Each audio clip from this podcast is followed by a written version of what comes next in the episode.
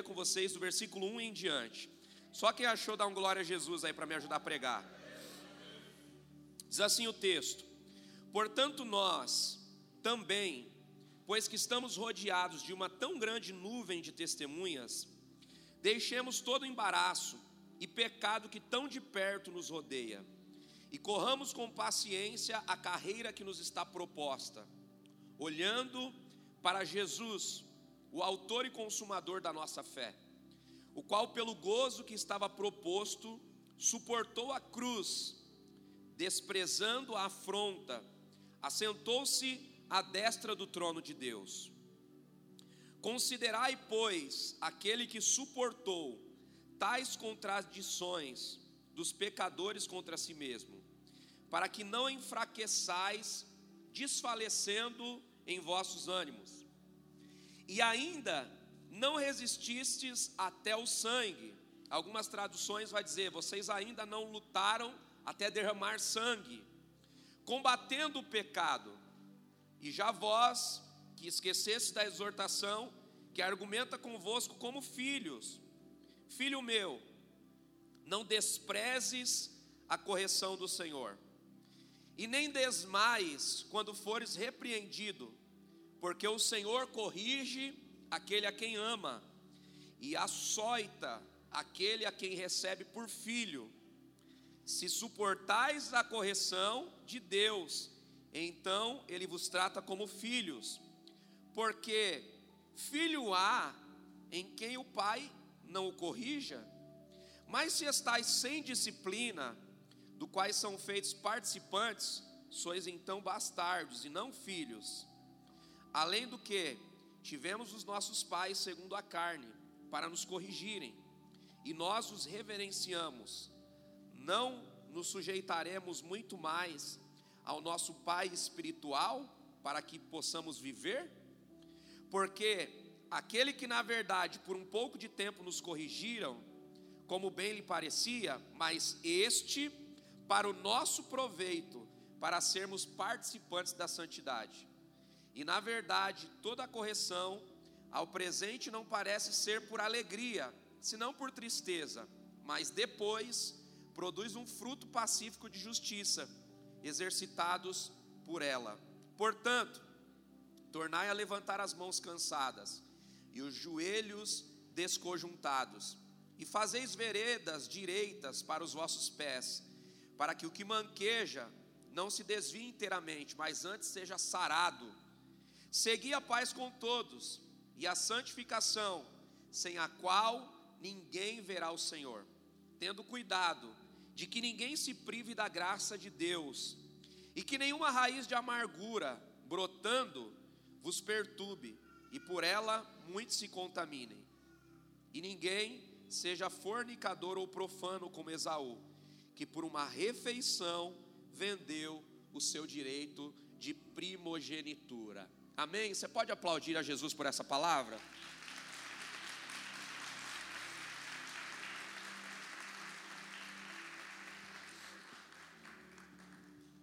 Queridos, esse texto é um texto que nos ensina muito. Hebreus 12 é o texto que estabelece o fundamento da nossa fé, o entendimento da cruz para nós. Para entendermos Hebreus 12, a gente precisa voltar em Hebreus 11 e eu sei que não vai dar tempo de nós explicarmos Hebreus 11 com toda com todos os detalhes necessários, mas eu queria te desafiar, se você puder essa semana, na sua casa, é só você acessar o canal da nossa igreja. Pela manhã eu falei muito sobre Hebreus 11, eu não quero repetir agora à noite, mas eu queria te desafiar a assistir essa mensagem para você entender isso. Hebreus 11 vai falar a respeito, irmãos, dos heróis da fé. E a gente vai ter vários heróis da fé citados em Hebreus 11. Eu queria só citar muito rápido aqui para você. Nós temos a, a vida de Abel, que fez sacrifícios a Deus. A Bíblia vai citar Abel como um herói da fé porque ele entregou, ele fez uma oferta de sacrifício maior do que o seu irmão Caim. E isso tocou o coração de Deus. Nós temos Enoque, que não experimentou a morte, mas pelo contrário, andou com Deus e foi transladado, foi levado ao céu sem experimentar a morte como nós humanos. Nós temos Noé, que foi extremamente obediente a Deus e construiu uma arca para o Senhor. Mesmo nunca tendo visto cair água do céu, ele foi obediente ao ponto de construir uma arca. E construindo essa arca, conseguiu salvar a sua família.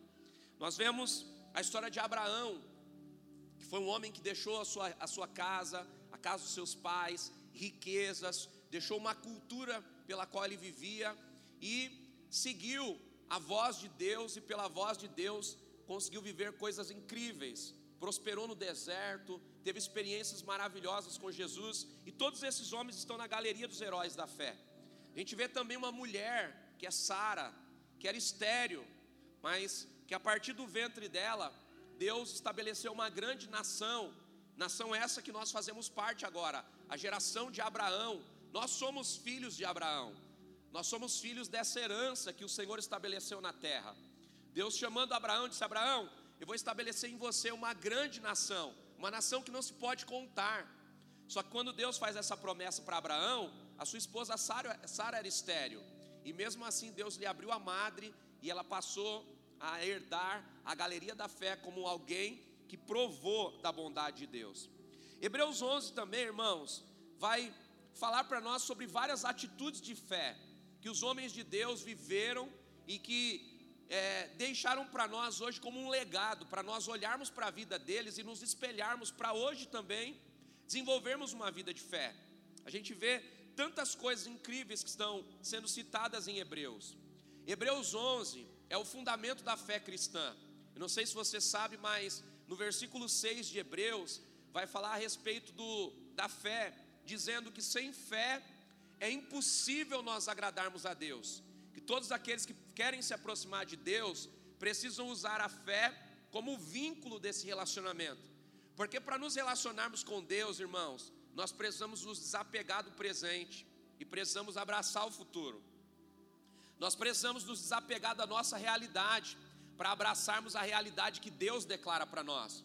Nós precisamos nos desapegar daquilo que os nossos olhos nos mostram para vivermos aquilo que a visão de Deus declara sobre nós. Ou seja, se nós não usarmos a fé, tudo aquilo que Deus declara para nós como verdade se torna uma verdade muito distante, se torna uma verdade quase impossível de ser alcançada. É por isso que Hebreus vai dar para a gente essa base de como se relacionar com Deus. A primeira parte de Hebreus 11 vai falar sobre os heróis da fé. A segunda parte de Hebreus vai falar sobre as atitudes de fé que esses heróis tiveram. E aí nós chegamos, irmãos, no capítulo 12, aonde Paulo, provavelmente o escritor aqui de Hebreus, ele vai falar a respeito da tamanha nuvem de testemunhas que nos rodeia.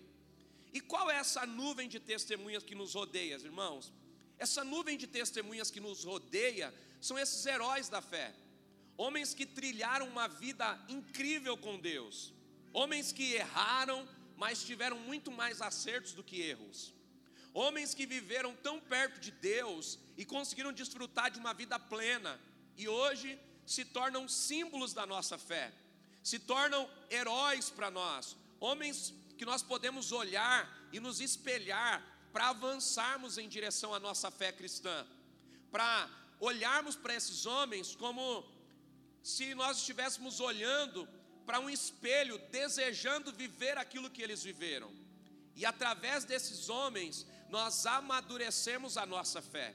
E aí, a partir desse princípio, Paulo começa a nos ensinar algumas coisas extremamente importantes aqui e é sobre isso que eu quero falar hoje, irmãos. A primeira coisa que eu quero que você anote, para quem tem o costume de anotar, o Evangelho é uma maratona. E nós precisamos entender que, dentro dessa maratona, o Evangelho não fala de uma corrida feita apenas por um homem, mas fala de uma corrida longa, feita pelo revezamento de vários homens. Alguns homens correram, batalharam, exerceram a sua fé, entregaram a sua vida, viveram uma vida íntegra, se sacrificaram, pagaram um alto preço para que nós pudéssemos hoje estarmos desfrutando de tudo que nós estamos desfrutando. Quem aqui foi perseguido no caminho de vir para o culto hoje? Quem aqui foi humilhado no caminho de vinda da igreja para cá porque estava carregando uma Bíblia nas mãos? Quem aqui foi hostilizado no caminho da sua casa até a igreja? Alguém aqui passou por isso? É claro que não. Por quê? Porque homens como esses heróis da fé passaram por isso para que hoje nós pudéssemos ter liberdade. Será que nós podemos aplaudir a Jesus pela vida desses homens?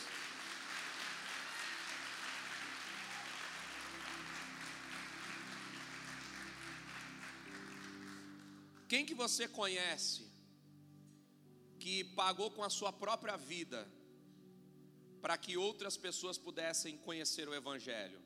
Nós não temos pessoas tão próximas a nós que viveram isso. Por quê? Porque nós pegamos já essa maratona com uma boa parte da corrida já avançada. Ou seja, esses homens, esses heróis da fé, eles correram, eles se empenharam, eles fizeram uma boa corrida e agora estão nos entregando o bastão. Eles estão dizendo: olha, o Evangelho é uma maratona, o Evangelho é uma grande corrida, é uma maratona inteira de revezamento, aonde nós precisamos ter um entendimento, irmãos. Dentro de uma maratona, nós não vencemos todas as corridas. O importante não são as corridas que nós vencemos, o importante é nós terminarmos essa maratona muito melhor do que começamos. O importante não é desejarmos vencer todas as corridas, mas é termos a consciência de que no final venceremos a maratona. Em uma prova de revezamento, nem sempre na mesma equipe todos vencem. Sempre tem aquele que corre melhor, sempre tem aquele que corre pior. Você vai perceber que numa maratona, geralmente os melhores atletas, eles largam e depois eles fecham a prova. E no meio da maratona entram os atletas intermediários. Então os melhores atletas dão a largada, porque na largada exige é, preparo, atenção.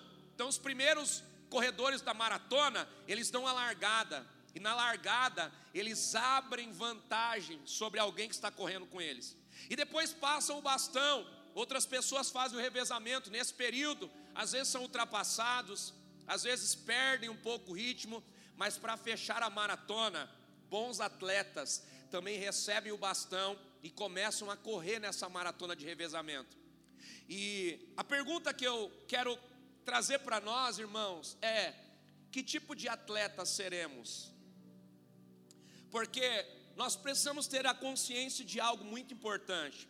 Nós somos os corredores da última hora. Ou seja, nós somos os últimos atletas. Nós estamos já na maratona final, nós já estamos na reta final.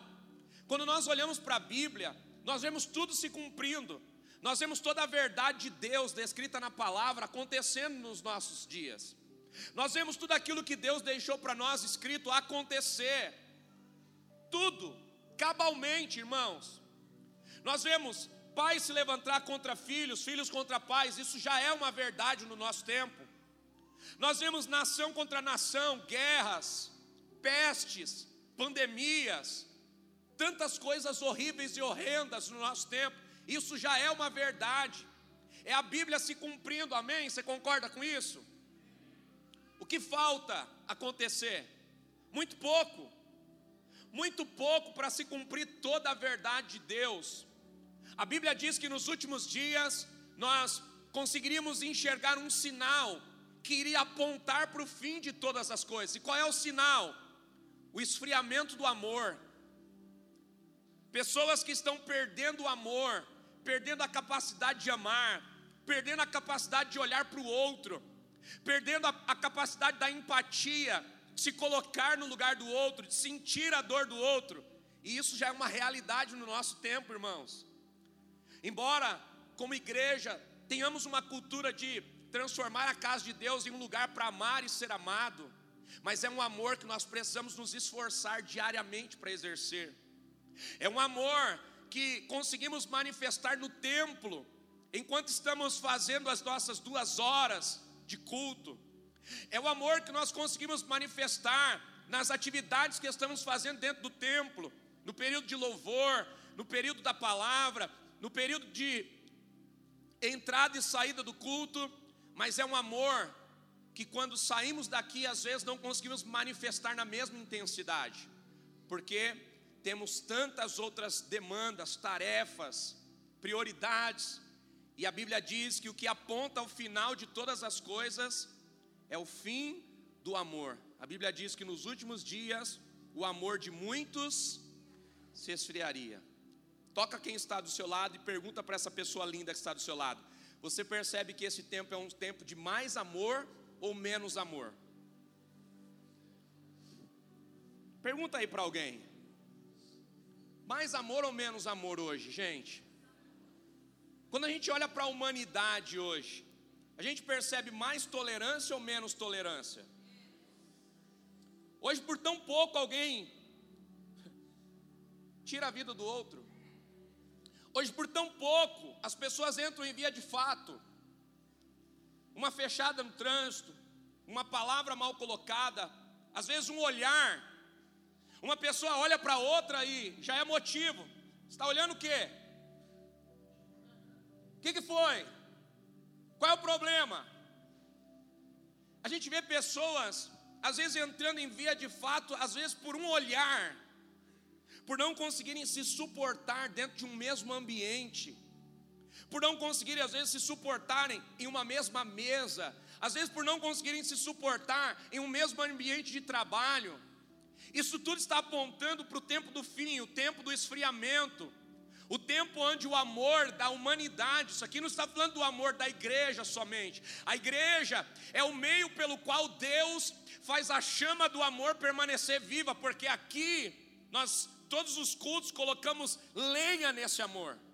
Todos os dias somos corrigidos, confrontados a amar, a perdoar, a viver em comunidade, a respeitar as diferenças.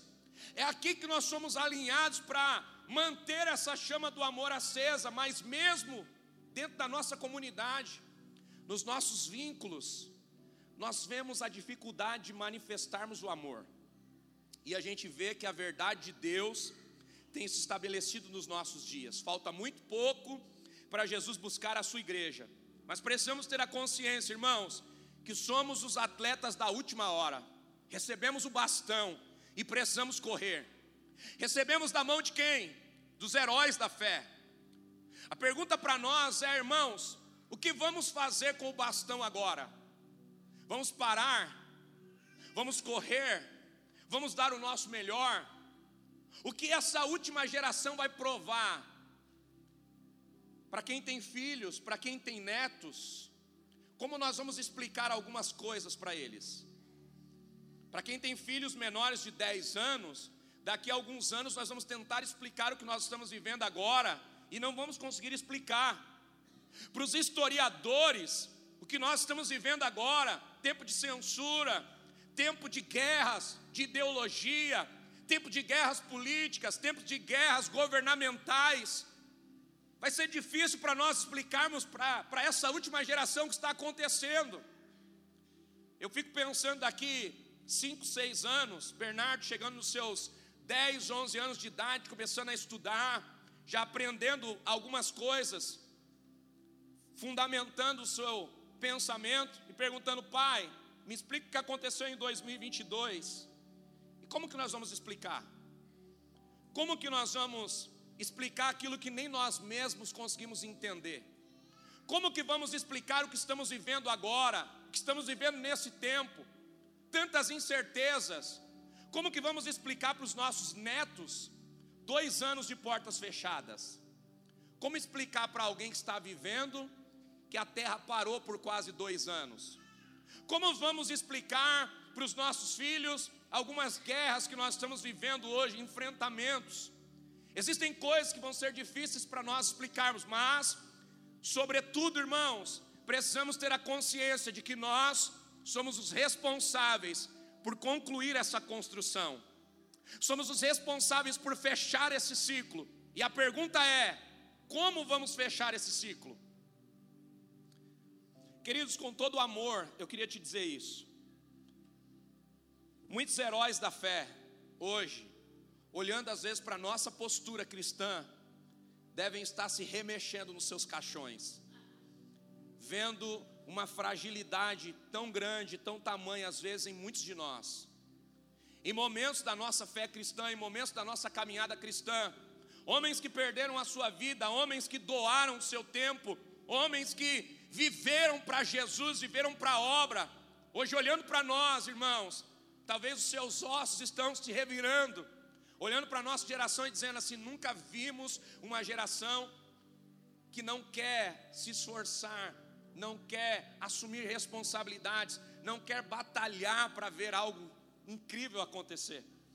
Pela manhã eu falei uma coisa aqui que os jovens devem ter tentado me pegar no final do culto, mas eu tinha que pegar a escolta para ir embora. Eu disse que quando nós olhamos para a nossa geração, né, os homens estão aqui, mulheres estão aqui mais velhos, a gente começou a trabalhar com 12, 13 anos de idade, 14 anos de idade, sim ou não? Quem pegou essa geração boa aí?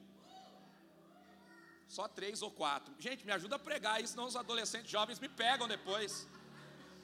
Quem pegou essa geração boa aqui? E hoje, gente? Menino de 18, 20 anos está tomando Nescau e assistindo Netflix.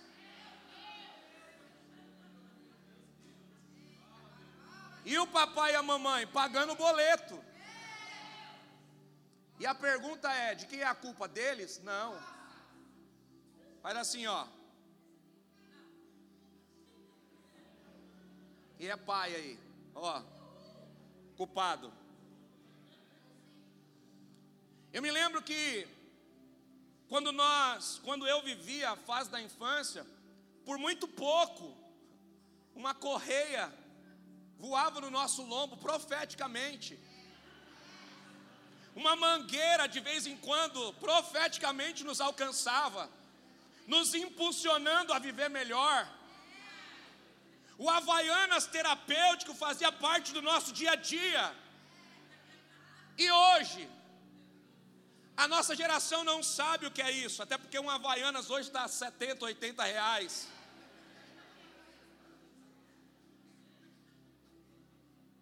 Eles não sabem o que é ser discipulado por uma Havaiana. E nós estamos vendo, irmãos, que essa fragilidade não vem só para a criação, não vem só para a formação dos nossos valores, dos nossos princípios, da, da garra que nós exercemos, mas também se estabelece para a fé, também se estabelece para a profissão, também se estabelece para os nossos vínculos afetivos. Hoje as pessoas não querem mais sacrificar para estabelecer vínculos. É muito mais fácil recomeçar do que construir algo, consertar algo, renovar algo. E quando nós olhamos para esses heróis da fé, nós estamos olhando para homens que estão dizendo para nós: nós estamos passando bastão para vocês, e agora, como vocês vão finalizar essa, essa maratona? Faz assim com a sua mão direita, levanta aí o mais alto que você puder, abre bem a mão assim, ó, mais alto que você puder. Agora fecha assim, ó, segura um bastão aí, pegou pela fé? Meu irmão, nós estamos responsáveis por essa maratona. Nós somos os corredores da última hora. Como nós vamos finalizar essa corrida? Como nós vamos concluir a nossa carreira cristã? Quando escreverem sobre a nossa geração, o que vão escrever? Quando escreverem sobre nós, o que vão escrever? Uma geração forte que se levantou, ou uma geração Nutella, light, que viveu e não quis assumir responsabilidades? Eu quero crer que Deus está ativando homens e mulheres aqui. Eu quero crer que Deus está levantando eu e você para fazer a diferença. Amém, irmãos? Tem alguém aqui que está me crendo comigo nessa geração? Eu creio nessa geração. Eu creio que muita coisa vai acontecer através de nós. Deus está trazendo um tempo de despertamento para nós. Amém? Você crê nisso? Pode aplaudir a Jesus. Aplaude a Ele bem forte.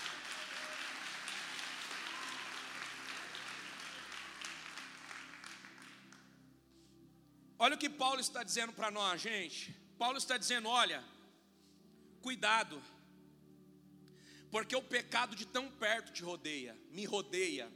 A segunda coisa que eu quero que você anote é: o pecado e o embaraço, irmãos, ele não está longe, ele está perto, nos rodeando, nos tentando, se aproximando de nós todos os dias. Todos os dias você vai ser tentado, todos os dias a sua fé vai ser tentada, os seus princípios e valores serão colocados à prova, todos os dias. Olha o que Paulo está dizendo: o pecado de tão perto nos rodeia. Mas ele diz para nós o segredo: corra com paciência, corra com paciência, fitando os teus olhos em Jesus Cristo, o Autor e Consumador da sua fé. Olha que coisa interessante, irmãos. Paulo, ele está fazendo a tipologia de uma corrida. E quando ele faz essa tipologia da corrida, da maratona, ele está dizendo: o segredo da corrida é olhar para frente, é colocar o olhar fixo em Jesus. Quem aqui já assistiu uma prova de corrida, um atletismo? Levanta a mão aí, me ajuda a pregar. Quando você vai assistir uma prova como essa, você vai perceber que os atletas eles ficam posicionados olhando para a largada. Se ele olhar para o lado, ele já está em segundo plano. Por quê? Porque quando ele vê o movimento de alguém largando, ele já perdeu o time da corrida. Ou seja, quando ele olha para os lados, ele está assumindo que vai ser o segundo ou o terceiro. Se ele quer largar na frente, se ele quer se posicionar à frente dos demais, o olhar dele precisa estar fixo para a largada. O olhar dele precisa estar fixo para o obstáculo que ele vai alcançar. O olhar dele precisa estar fixo no caminho que ele precisa percorrer. E olha o que Paulo está dizendo: Paulo está dizendo assim: olha, observe que o teu caminho precisa ter um foco. Qual foco? Olhar para o autor e consumador da sua fé como objetivo. Olhe para Jesus. Coloque nele toda a sua confiança, coloque nele os teus olhares fixos. E o versículo 5 mexe muito comigo porque Olha o que Paulo diz, irmãos. Ele diz assim: Olha, já vós, e já vós esquecestes da exortação que argumenta convosco como filhos, filho meu, não rejeites a correção do Senhor, e não desfaleça quando por ele for repreendido, porque o Senhor corrige aquele a quem ama. E é interessante que essa palavra correção aqui, na palavra original do grego, a gente tem a palavra paineia como base. E a palavra paineia, traduzido do grego para a língua portuguesa, na raiz original desse texto, tem, tem a ver com cultivo de mente e moralidade. Sabe o que Paulo está dizendo para nós? Ele está dizendo para nós que a correção de Deus é para melhorar a nossa mentalidade, a nossa moralidade. Paulo está dizendo que a repreensão do Senhor é para transformar a nossa mente e nos levar a ter a mente de Cristo. É para transformar a nossa moralidade e transformar o nosso caráter como o caráter de Cristo. E isso aqui é importante para nós, irmãos. Por quê? Porque não podemos ter a mente que o mundo tem. A nossa mente precisa ser transicionada. Nós precisamos ter a mente de Cristo. Paulo aos Romanos, no capítulo 12, ele diz assim: Olha, nós precisamos trabalhar para experimentar a transformação de entendimento. Precisamos viver uma metanoia. Precisamos entender que os pensamentos do mundo, os pensamentos da, da humanidade não podem ser os nossos pensamentos. Precisamos viver com a mente de Cristo, perspectiva de Cristo, visão de Cristo. Nós precisamos ter uma mente diferente. E quando o escritor aos Hebreus fala sobre correção de filho para pai aqui, ele está falando que Cristo nos corrige para nos levar a ter uma mente transformada e nos levar a ter um caráter transformado. Ou seja, pontuar os nossos princípios e valores, trabalhar dentro da nossa moralidade. Quais são os princípios e valores que cercam a nossa vida, que regem a nossa vida? Gente, quando nós olhávamos para trás, alguns anos atrás, dos nossos pais, dos nossos avós, a moralidade estava tão definida, os princípios e valores estavam tão definidos. Quando a gente olha, às vezes, para a nossa geração, a gente encontra dificuldade de perceber valores definidos, princípios definidos. E como igreja, irmãos, nós somos a última força de resistência para estabelecer vínculos de caráter, para estabelecer princípios e valores, para termos uma mente que é diferente da mente da humanidade, que é diferente da mente que estão tentando lançar sobre nós, nós precisamos entender que a nossa mente não é governada por vontade humana. A nossa mente não é governada por direita nem por esquerda. A nossa mente não é uma mente é, é transicionada por um governo. A nossa mente, irmãos, é uma mente baseada na palavra de Deus. É a palavra de Deus que rege a nossa mentalidade. É a palavra de Deus que rege os nossos princípios e valores. Amém, irmãos? Você pode levantar a sua mão comigo e declarar assim: no nome de Jesus, a nossa casa será governada pela palavra do Senhor. Se você crê nessa verdade, celebra Jesus.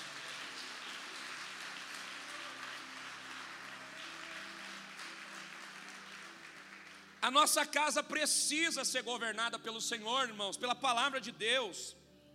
Nós precisamos entender que governos mudam, leis mudam, princípios humanos mudam, segundo a moda, segundo a estação, segundo quem está ditando as estações e a moda, mas nós não somos levados por isso. A nossa vida, a nossa forma de viver, a nossa conduta tem uma, uma base. Nós temos um manual, a palavra de Deus é o nosso manual. A verdade de Deus é a verdade absoluta para nós. A nossa moralidade, os nossos princípios e valores são definidos pela palavra, não são definidos pelo tempo que vivemos, mas são definidos pelos valores que nós preservamos, a verdade de Deus para nossa casa, para nossa família, amém? Paulo está dizendo assim: olha, se somos corrigidos e resistimos a essa correção, somos filhos. Se somos corrigidos e se suportamos a correção, então Deus nos trata como filhos. Olha o que diz o 7: se suportais a correção, Deus vos trata como filhos, porque o filho ele açoita, irmãos, que parece até um Deus severo, mas não, é um Deus que está mostrando para nós com clareza quem é filho e quem não é filho. A Bíblia, ela vai trazer uma tipologia, e ela sempre vai usar a tipologia de Deus no símbolo de pastor. E a igreja na tipologia de ovelhas desse pastor. A casa de Deus como esse rebanho, o nosso Senhor Jesus como pastor, o bom pastor, o bom pastor que dá a vida pelas. E nós somos as ovelhas, amém, irmãos? Quem é a ovelha aqui? Levanta a mão aí, dá um glória. Me ajuda a pregar, pelo amor de Jesus. Ele é o pastor e nós somos as na Bíblia, a gente tem uma tipologia da ovelha, a gente conhece as características da ovelha. A ovelha, ela, quando vai ser sacrificada, ela vai muda, ela não resiste, ela se submete, ela emudece, ela aguenta a correção, ela vai para o matadouro calada, se sacrifica pela causa. Agora, a Bíblia vai trazer a tipologia do bode, que é o que resiste, que é o que agride. Quando vai ser colocado em um lugar de cuidado, em um lugar privado da sua própria vontade, ele resiste, ele dá cabeçada, ele berra, ele grita alto, ou seja, ele não consegue se submeter a um cuidado, ele não consegue se submeter a um sacrifício, ele manifesta a sua natureza coloca para fora a sua natureza. Olha o que Jesus está dizendo através de Paulo: se suportais a correção, então vocês são filhos. Porque um filho, há um pai que o corrija. Todo filho amado vai ser um filho corrigido pelo pai. Quantos pais estão aqui nessa noite? Me ajuda aí a pregar. Você deixa seu filho fazer o que ele quer? Na hora que Ele quer, do jeito que Ele quer, então você é um péssimo pai se você não faz isso. É essa a nossa verdade? Nós somos pais e, como pais, temos uma visão diferente da visão dos nossos filhos. E por amar os nossos filhos, o que nós fazemos com eles? Corrigimos, direcionamos. Muitas vezes temos conversas duras, muitas vezes usamos sim a vara, Sim ou não? Não como os nossos pais usavam, mas usamos de uma forma mais light. Mas a pergunta é, irmãos, por que corrigimos? Corrigimos porque amamos. Todo pai que corrige, corrige porque ama. Existe uma diferença de bater e de corrigir. Quem bate por bater faz a pessoa sofrer, mas quem corrige, corrige para ver o melhor, corrige para extrair o melhor. Olha o que Paulo está dizendo para nós, ele está dizendo assim: olha, Deus, quando nos corrige, nos corrige em amor, porque somos filhos. E quando ele sabe se somos filhos ou não? Não é quando a correção se manifesta, mas é quando nós suportamos ela. É quando a verdade nos confronta e nós nos rendemos à verdade. É quando a verdade nos aperta e nós suportamos a verdade. Quantos de nós, irmãos, que muitas vezes não queremos suportar mais a verdade? Quantos já não voltam mais para a casa de Deus quando ouvem uma verdade? Quantos que procuram pela igreja, pelo pastor, para ouvir um conselho, para ouvir uma palavra, mas quando ouvem uma palavra que não lhe agrada o coração, vão embora, deixam a comunhão. Quando recebem uma palavra mais dura, deixam o compromisso, abandonam o posto, por quê? Porque não querem ser corrigidos, não querem ser conduzidos em amor, mas Deus está dizendo assim: olha, nós descobrimos quem é filho de verdade quando ele suporta a correção, porque o filho suporta a correção do pai o filho consegue entender que o pai precisa corrigir a quem ele ama. E quando nós olhamos para a palavra, irmãos, duas verdades nós aprendemos aqui. Deus nos disciplina e nos discipula de duas formas. Primeiro, por ordens e admoestações, por ordens e admoestações, e por repreensão e punição. Como que Deus faz isso? Pela palavra, através da leitura. Como Deus corrige os seus filhos? Quando nós nos relacionamos com a palavra, lemos a palavra, a palavra nos exorta, a palavra nos corrige, a palavra nos dá admoestações, a palavra nos dá ordens. E quando nós nos rendemos à palavra, quando nós nos rendemos a essas admoestações, então Deus nos instrui por, essas, por essa palavra. Deus nos governa por essa palavra, Deus nos conduz por essa palavra, mas quando não conseguimos nos render a essa palavra, irmã, irmãos, Deus também nos corrige pelas aflições da vida.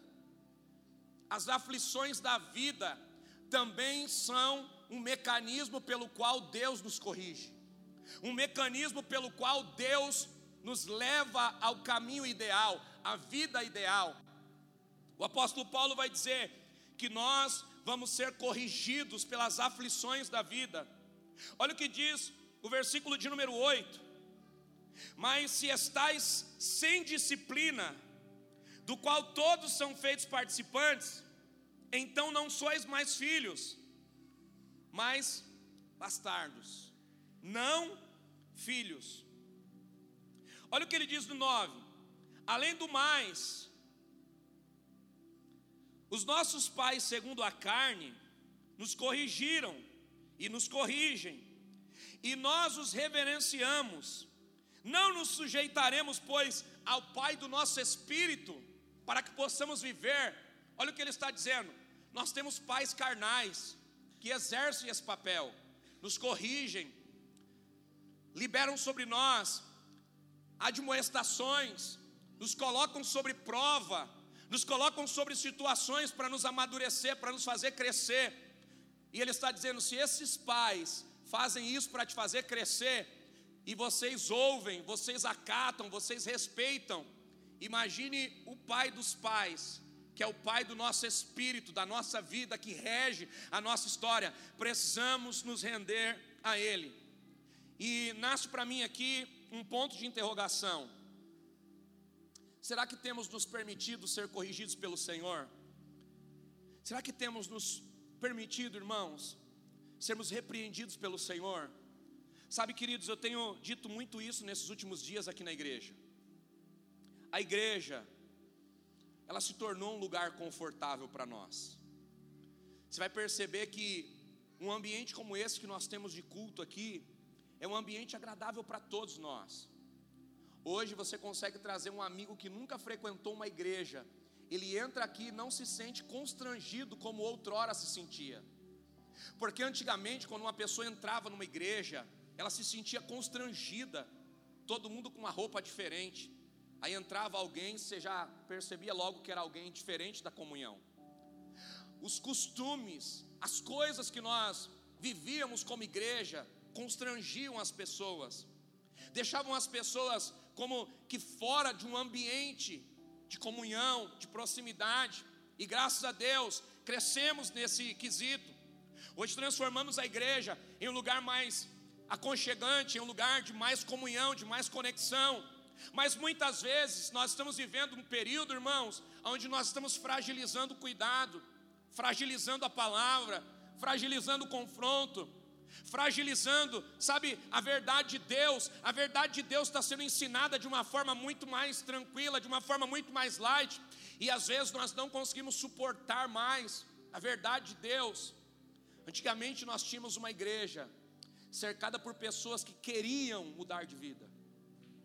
Hoje, nós temos uma igreja que se reúne aos domingos, mas na segunda-feira não quer viver a palavra.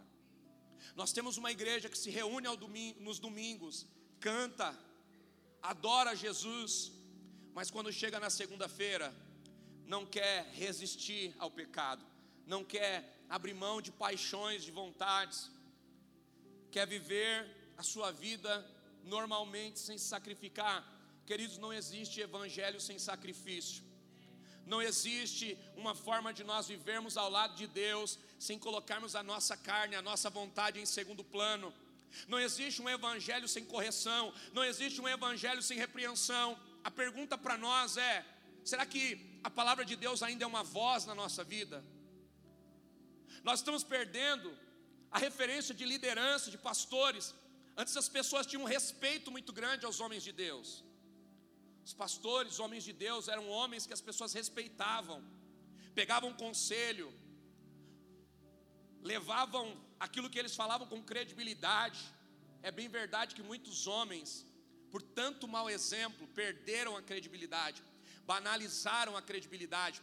Mas nós estamos vivendo numa geração onde nós estamos aprendendo a consultar outros lugares a consultar gurus, a consultar pessoas sábias, a consultar pessoas que venceram na vida, que têm uma, uma vida é, que é exemplo para aquilo que nós queremos alcançar, e nós estamos tirando a credibilidade dos homens de Deus, mas principalmente nós estamos tirando a credibilidade da palavra de Deus na nossa vida. A pergunta para nós hoje é, como igreja, essa é uma análise pessoal de cada um aqui. A palavra de Deus ainda é uma voz na nossa vida, a verdade de Deus ainda é uma correção para nós, nós ainda nos rendemos à vontade de Deus, à palavra de Deus. Eu tenho muita vontade de fazer alguma coisa, mas a palavra vem às vezes de encontro à minha vida. Será que eu sou capaz de abrir mão da minha vontade e ficar com a verdade da palavra para a minha vida? Será que eu tenho sido corrigido pela palavra e tenho me tornado um filho que suporta, que aguenta a correção do pai? Ou será que eu sou alguém que ouve a palavra e na autodefesa, não, isso não é para mim. Não, isso aqui é porque está me atacando. Não, isso daqui é porque conhece a minha história. Não, isso aqui não é uma verdade. Deus não age assim. A verdade de Deus não é essa. O Evangelho não é mais esse, sabe, irmãos?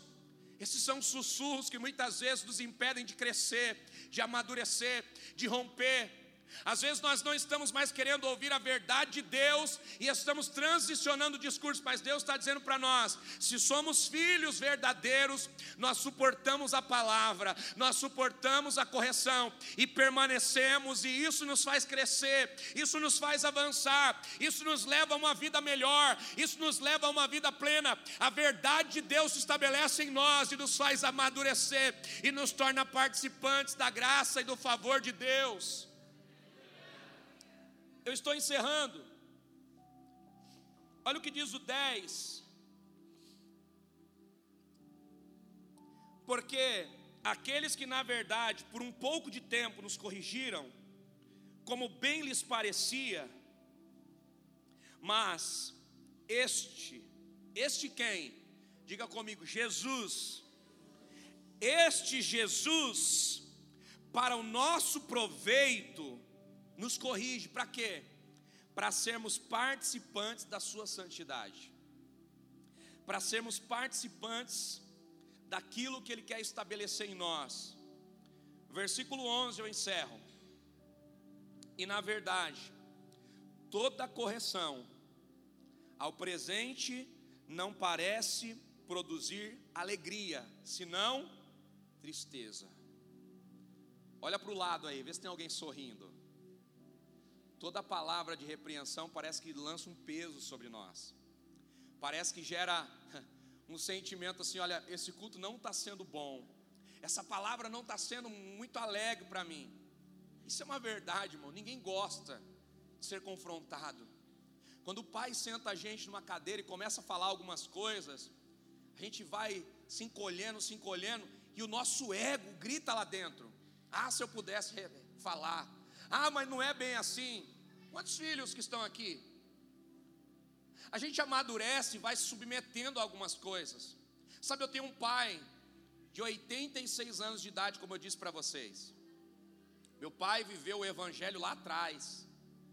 E às vezes eu sento na cadeira lá do meu pai, sento na mesa e disse: Meu filho, senta aqui, deixa eu falar uma coisa com você.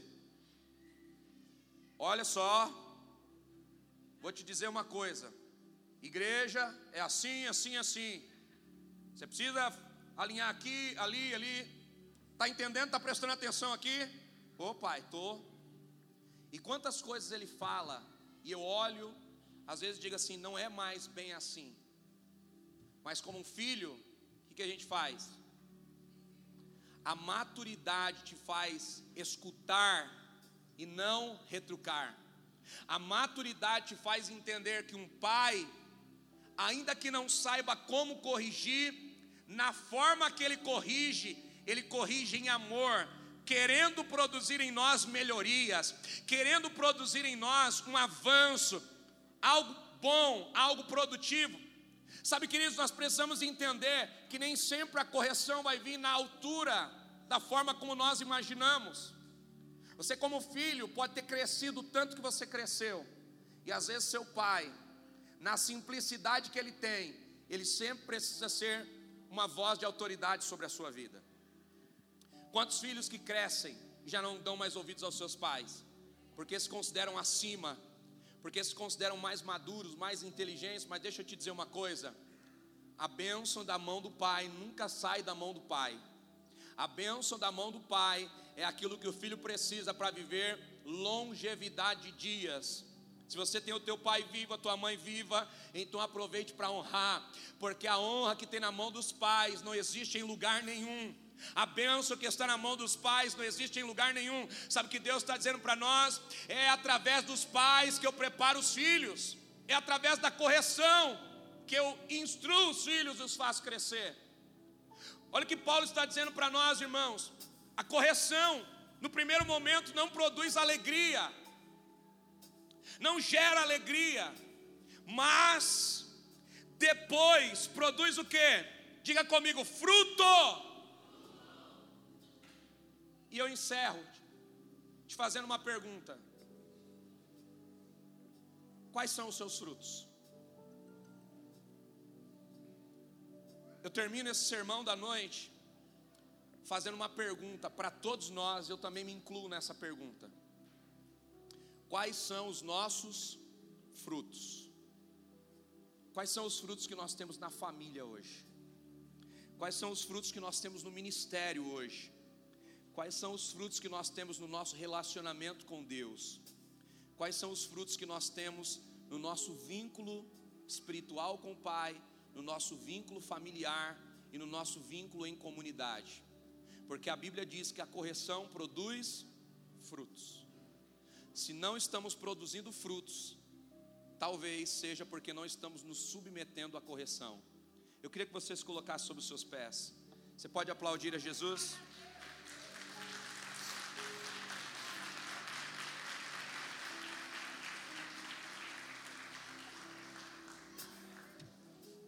eu acredito que Deus, nesses últimos dias, pelo meio da adversidade, está nos ensinando muita coisa. Eu não sei se você consegue perceber isso, meu irmão, mas tempos difíceis, adversidades ensinam. Nunca foi tão difícil criar filhos como hoje. Nunca foi tão difícil como nos dias de hoje se manter fiel no relacionamento. Nunca foi tão difícil como nos dias de hoje manter lealdade, manter vínculos.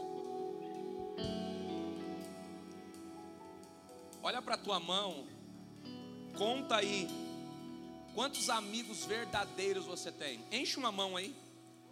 Olha, olha para a mão assim, lembra dos teus amigos. Enche uma mão aí de amigo leal, que você fala, não, esse é leal. Coloca na mão aí quantos você tem. A pergunta é: o que mudou?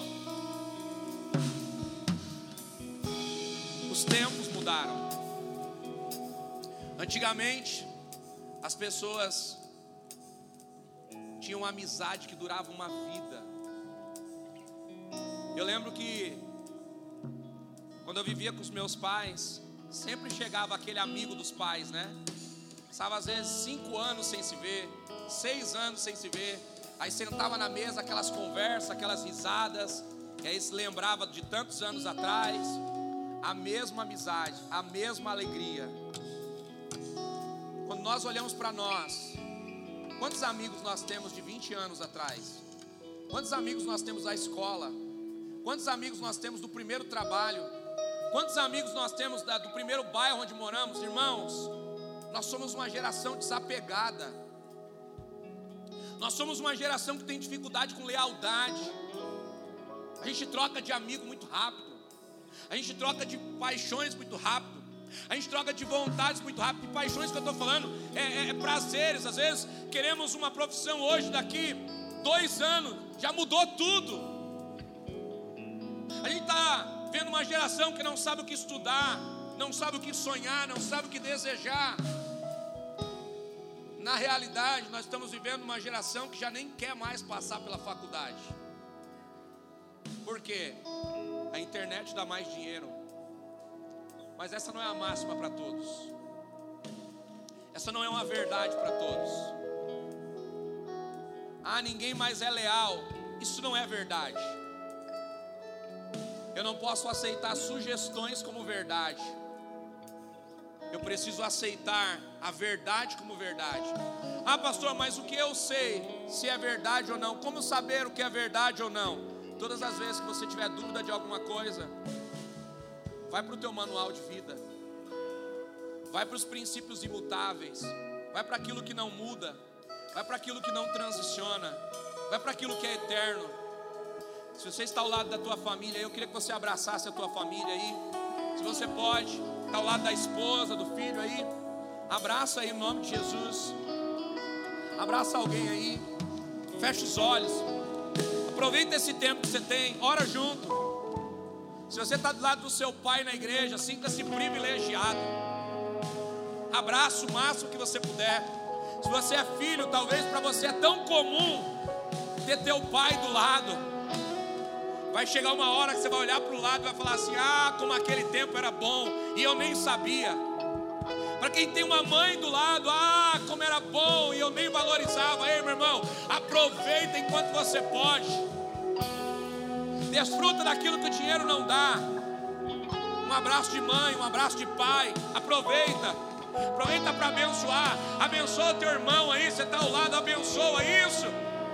Vamos tirar um tempo para abençoar a nossa casa, a nossa família. Você pode fazer isso? Pai com pai, pai com filhos, irmãos. Abençoa aí quem está ao seu lado. A Bruna vai adorar a Jesus. Eu queria que você abençoasse. Existe uma bênção geracional de pai para filhos. Existe uma bênção na mão dos pais. Ei, pai, você que está aqui hoje, tem bênçãos na sua mão. Coloca a mão sobre os seus filhos e abençoa eles agora. Maridos, tem bênçãos para você liberar sobre as suas esposas. Abençoa ela aí agora. Esposas, abençoem seus maridos. Vamos juntos. Olá. Muito obrigado por ter nos acompanhado até aqui. Siga o nosso perfil aqui no Spotify caso você ainda não nos siga. Ative as notificações também para não perder nenhum dos nossos podcasts. Aproveite e compartilhe esse episódio com alguém. Nos ajude a edificar a vida de cada vez mais pessoas. Deus abençoe a sua vida.